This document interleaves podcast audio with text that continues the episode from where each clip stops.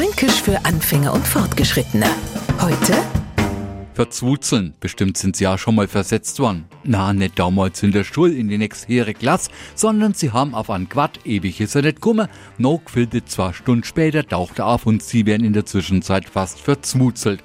Neulich habe ich mir wieder mal eine Gebrauchsanweisung für euch so elektrisches Gerät durchgelesen. Mittlerweile hassen die Dinger ja manuell. Und wer jetzt nun nie an so einer Bezeichnung dafür verzwutzelt ist, dort spätestens, wenn er versucht, die zu verstehen oder umzusetzen, was da drinnen steht.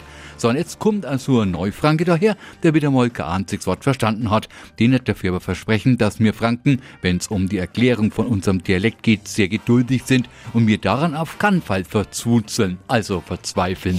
Fränkisch für Anfänger und Fortgeschrittene. Morgen früh eine neue Folge. Und alle Folgen als Podcast auf podu.de.